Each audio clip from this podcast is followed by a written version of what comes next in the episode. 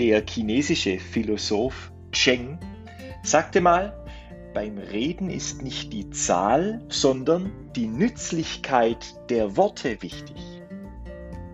Herzlich willkommen Ihnen allen zu diesem chinesischen Wort.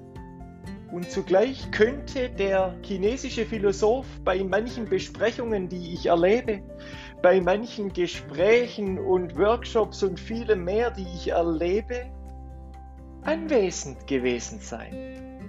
Geht es Ihnen auch manchmal so, dass Sie die Nützlichkeit der Worte in einigen Beiträgen von Mitstreitern vermissen?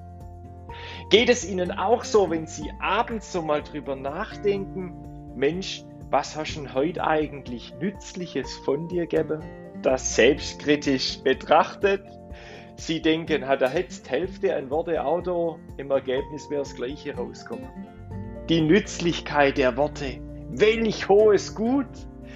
Und ich denke, das ist nicht nur in China und für das chinesische Umfeld von damals, von dem Philosophen zu seiner Zeit relevant, sondern ich denke, gerade in dieser Zeit sind die nützlichen Worte, die uns weiterführen.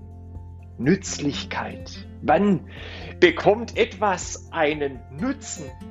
eine spannende Frage, die wir uns vielleicht mal in einem anderen Kontext stellen können, wenn Sie sich mal die Frage stellen wollen, selber auch, ist mein Unternehmen, ist das, was ich als Führungskraft, als Verantwortungsträger wirklich tue, nützlich? Könnte eine coole Überlegung sein für sich selber, einfach mal drüber nachzudenken, welche Nützlichkeit stiftet denn mein Tun? Welcher Nutzen liegt denn in meinem Wort, in meinem Reden?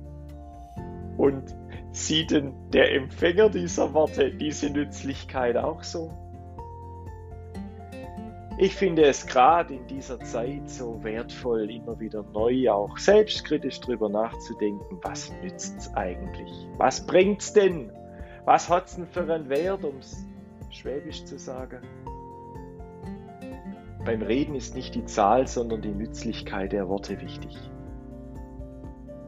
Ich wünsche es Ihnen, dass Sie gerade heute, gerade in diesen Tagen, einfach ganz persönlich den Blick auf die Nützlichkeit Ihrer Worte legen. Dann werden Sie für sich selbst, aber auch in Ihrem Wirkungskreis Ihrer Verantwortung auch wirklich gerecht.